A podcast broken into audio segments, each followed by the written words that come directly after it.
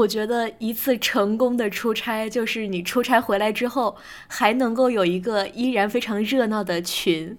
就是我现在看到我们这一次出差的两个群，我觉得真的是太搞笑了。就是并没有因为这一趟工作结束了，我们的友谊就结束了，而是有一直在延续下去。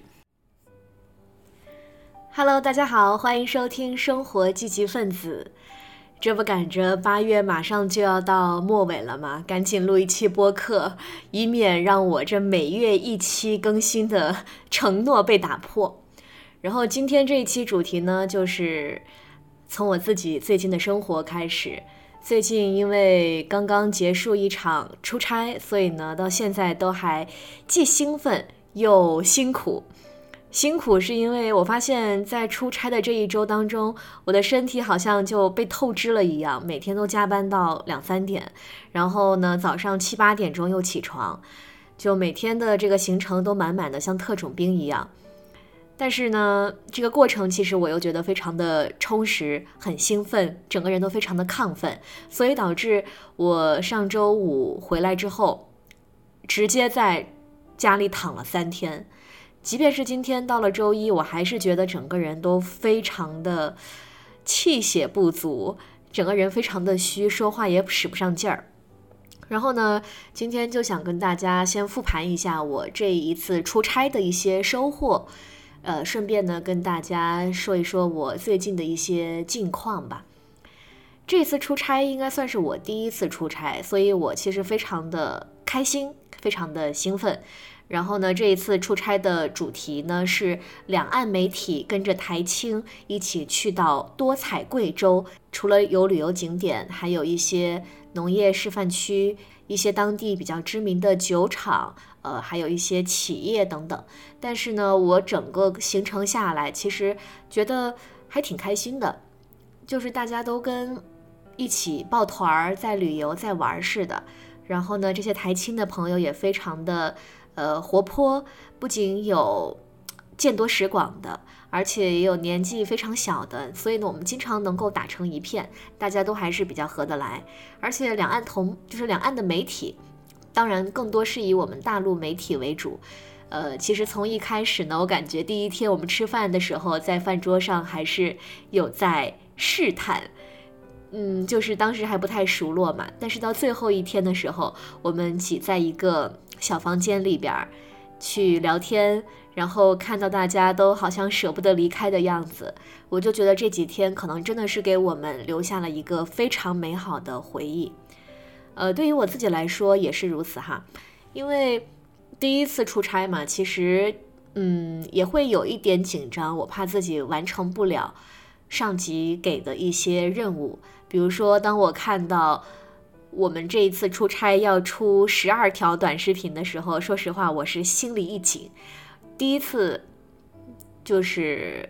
主要去负责这些短视频的内容，也不太知道自己到底能不能够很好的完成。但是呢，所幸回来之后，我发现我们都有非常圆满的完成任务，出了两条新闻的正片，然后我们出了十五条短视频，还有几很多条的图文新闻。可以说我们是这些媒体里面最卷的，但是同时我又感觉我们其实也是最开心，每天笑得最乐呵的。所以我觉得有这样的氛围真的非常的难得，就是能够在工作当中去旅游，而且贵州我也是第一次去，很多东西对于我来说也是非常新鲜的，每天就像一个好奇宝宝一样，这问问那看看，觉得非常的新鲜。然后第二个呢，就是我觉得这一次我们出行的同事都非常的给力，有前辈能够带着我们，啊，他能够很很有效率的完成这些文稿的工作。然后呢，我们的摄像也非常的靠谱，除了偶尔呢会出现这些音频的问题，但总的来说，我们三个人都还算是磨合的，呃，非常好。即便是我们每天晚上加班到两点多，但是呢，总还是会留出一小段时间，呃，在房间里面喝喝茶、聊聊天。就是在这样的环境当中，感觉彼此的距离有拉近。尤其是就是我跟我们的摄像小哥，我感觉我跟他之前完全不熟，但是通过这样一次出差的机会呢，让我们有好好的去了解彼此，就觉得这也是一次还挺宝贵的机会吧，就很享受能够碰到这么呃好的同事，大家互相的扶持，让我觉得很窝心，也非常的安心。对，所以这是我对我这次出差的一些总的感受。然后跟大家细说一下我这一次的一些小收获吧。本来这些收获呢是我想写在笔记本上的，但是有点太懒了，就不想写字。我还记得我们第一天到达贵州的时候，然后省台办就有给我们组织一场晚宴，大家一起吃个饭。然后呢，我们在饭桌上正好有一位台青，他是在贵发展的台青。就中途加入到我们的饭局当中。后来，我们的这位同事前辈啊，他在饭桌上一听到他是贵州的第一位台籍律师，就立马开始拿出手机去搜相关的资讯、他的新闻等等，然后就是一下子就能够挖掘到他是一个还挺有新闻点的人。所以我们在落地的那一天晚上。等于说我们在吃饭的过程当中，这个饭还没有结束，他就已经把这个人物专访给敲定下来了，基本的问题构思啊，然后呢，到了饭局结束之后，本来我们是有下一个行程要去逛夜市的，等于说我们在其他人去逛夜市的时候，我们就留下来，花了大概呃二十分钟的时间把这位台青。呃，留了下来，我们单独进行一个人物的专访，所以我就当时非常的佩服这位老师，他的对于新闻的敏感度以及他的一个效率，这个可能是我就是有点难以想象的。如果是我的话，我可能就觉得我们列好了这些新闻计划，那就得按部就班的，可能按照这样一些新闻计划、新闻计划来执行。但是呢，他的这些思维啊，包括。嗯，感官都是时刻保持开放的状态，看到有新闻点，捕捉到了这些新闻的敏感性，他就能够立马把它给抓住。所以这一点，我觉得是之后我可以去好好学习的地方。嗯，这是第一点，就是要保持新闻的敏感度。然后第二点呢，就是在这么多天的行程下来之后，其实我非常佩服的也是这位老师，他在与人沟通的过程当中。很神奇，就是你感觉他好像每天也就笑嘻嘻的、吊儿郎当的开个玩笑，但是呢，不知不觉他就能够跟所有人的关系都变得非常的融洽、非常的深厚。不管是嗯省台办的这些主办单位也好，或者是两岸媒体也好，或者是台青也好，他总能够用他的故事、他的经历，或者说他的问题，然后去跟你建立关联。就是让你觉得不会那么的官方，不会那么有距离感，笑呵呵的，不知不觉就跟他的距离拉近了。所以这一点就是在人际关系上的相处，真的还挺厉害的。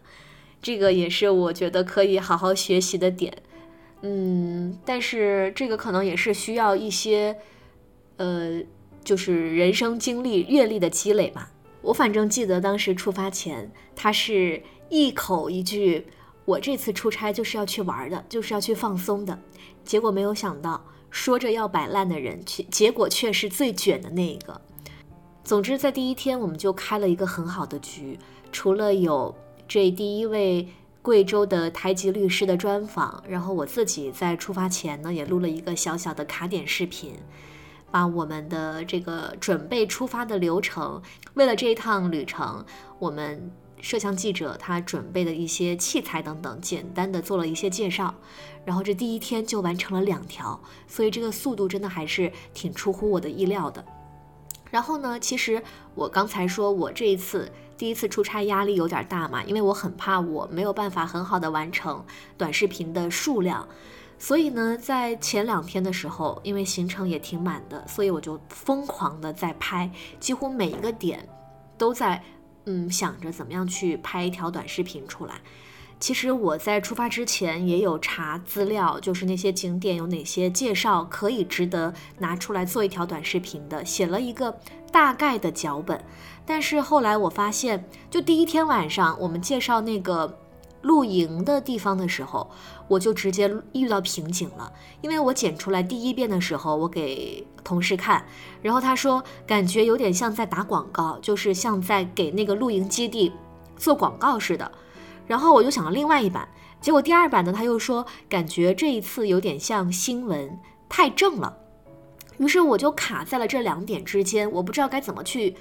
取舍这个短视频它该有的一个风格和节奏，要么就太商业化了，要么就太正经了，好像都没有达到短视频的那个，嗯，那种那种感觉，没有找到一个感觉。所以当那天晚上真的想了很久，也问了他们的建议，但是最后呢，呃，为了能够在当天赶紧把这两条视频做出来，所以呢，我还是决定采取。同事的办法就是干脆做两条，要么一条就是偏商业化一点的，偏那种博主推荐类的，那另一条呢就做成一个科普类的，偏新闻正经一点的。先把这两条做出来再说。然后那一天晚上，其实这两条做完之后，我大概好像有一点点呃感觉了，就是首先你在拍短视频的时候，一定要找到一个有意思的点。根据这个点再去延伸出相关的信息内容来，因为如果说你纯粹是好玩，但是没有任何的信息价值的话，感觉有被主流媒体做的短视频。但是如果你全都是正儿八经的话，好像又嗯没有人想看。所以呢，后来我拍短视频的效率有增加，就是因为我发现每到一个景点，首先想到一个最关键的开场。比如说前三秒，你想你想要有一个呃，他们在惊呼呀，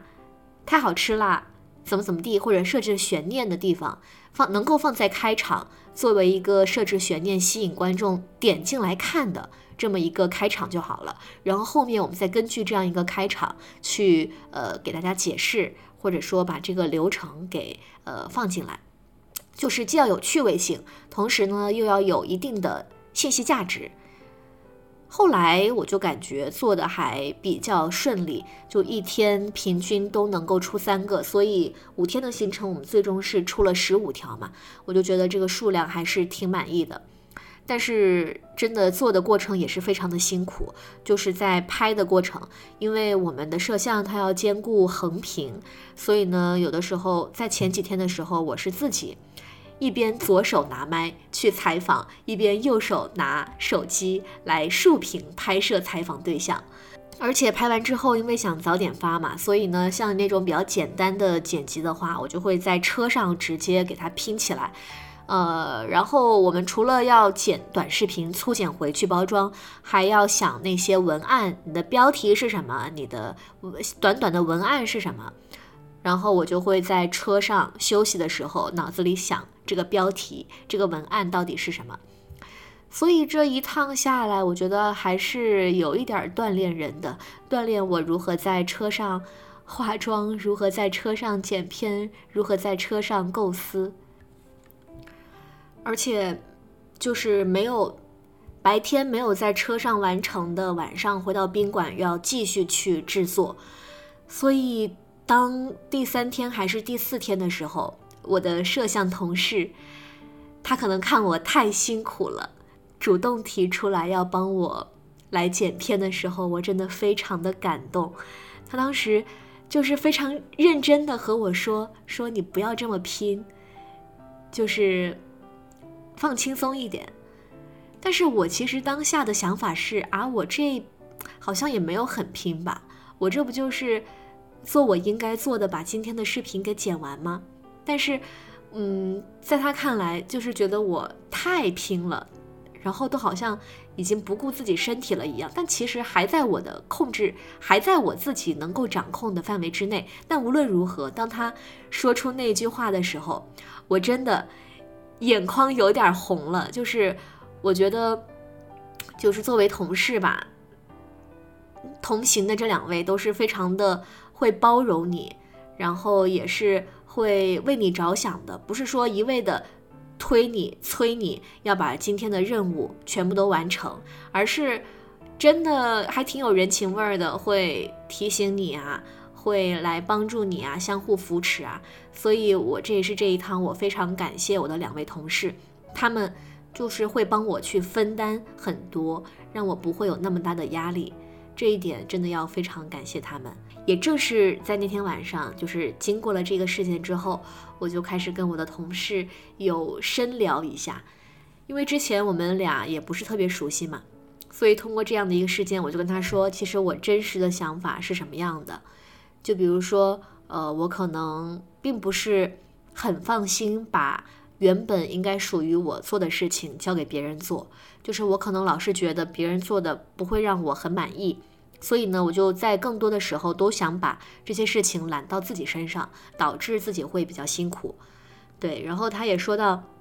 可能有的同事他就比较擅长去将这些事情更好的分工给不同的人来做，可能也会更加轻松一点儿。然后我觉得这也是我今后吧可以去学习的，就是多跟人去合作，多去分工。然后第二点呢，也是因为这个事儿，他就说到，呃，当我。太拼的时候，反而会显得他好像没有什么用了，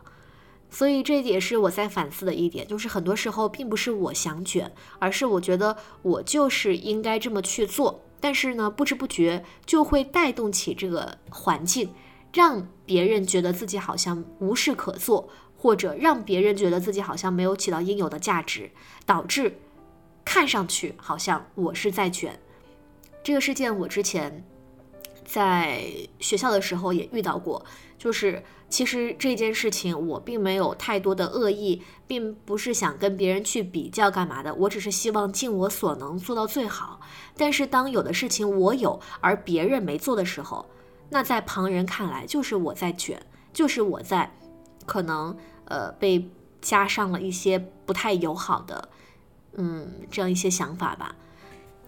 所以我觉得我肯定是不会降低对于自己的标准，就是我认为我应该去做的，我还是会按照我的标准、我的要求去做好。但是下一次，如果说我有搭档的话，我觉得可以跟他去进行商量协商。如果说我们俩能一起完成、一起去做这件事情的话，那可能我自己的压力也会减小，也会让我的搭档更加的有参与感。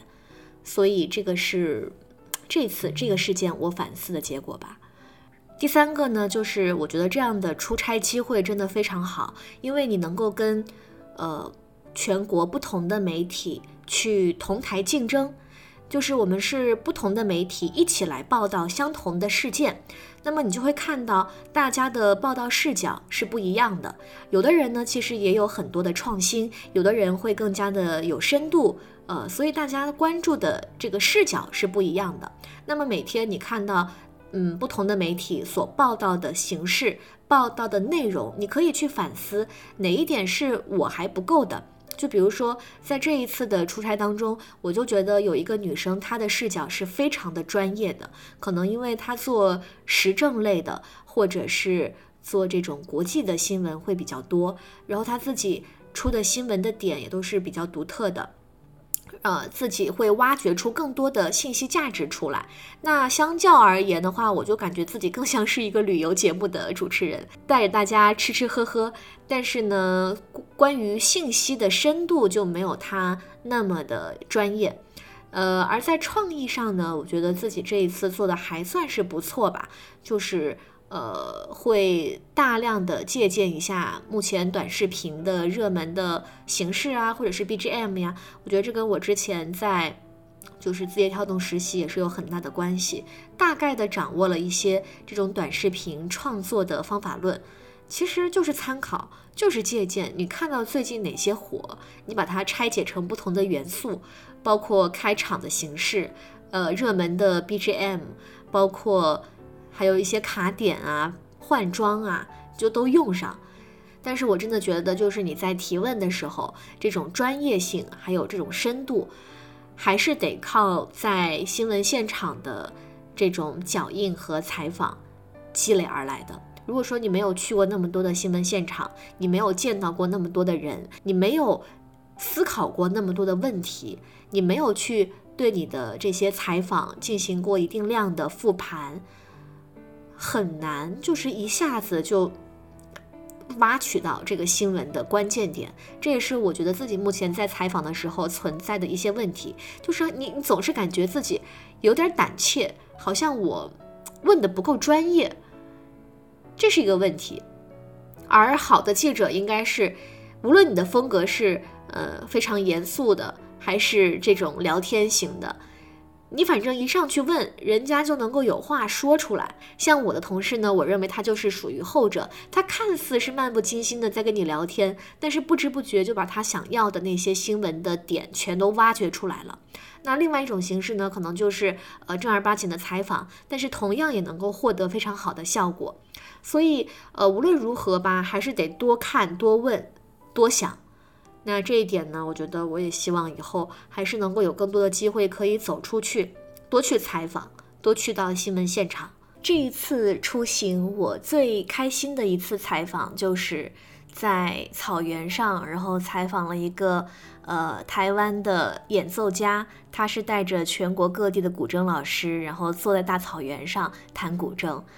我们当时。就是在非常有限的时间之内，然后我上前跟他简短的沟通了一下，我就立马觉得他真的是一个非常有新闻点的这么一个人物，包括他的两岸婚姻，包括他带着这么多古筝老师一起为了传承古筝的这么一种流派，然后呢相聚到这里，就整个事件吧都是还挺有挖掘点的。所以呢，在当时他演奏完之后，我就拿着我们台的麦，还有深圳卫视的麦，以及还有中国台湾网啊，就各个媒体的麦都凑到了一块儿，都怼到他前面。但是最终是由我一个人来问的，就一连串的问了下来。那一连串的提问。其实我个人还是非常满意的，而且呢，问完之后，当时深圳卫视的摄像大哥还表扬了我说问的挺好的，所以那一刻我真的非常的开心，就是自己的提问有被大家有被同行所认可，那一刻真的非常的有成就感，我也真的很喜欢，就是拿着话筒去采访别人，听别人说故事的这么一种感觉。我就觉得吧，以前在实习的时候也好，包括这一次也好，也有一些采访的时刻，是我会去听我的同行们他们会怎么提问，他们设置的问题跟我设置的问题方向有哪些不同，其实也能够学到很多，就是能够听到不一样的思考的维度，不同的思考的角度，包括他们提问的方式等等，都还是。反正真的很有收获，就是出去一趟吧，你觉得整个人都被打开了，不断的在吸收养分，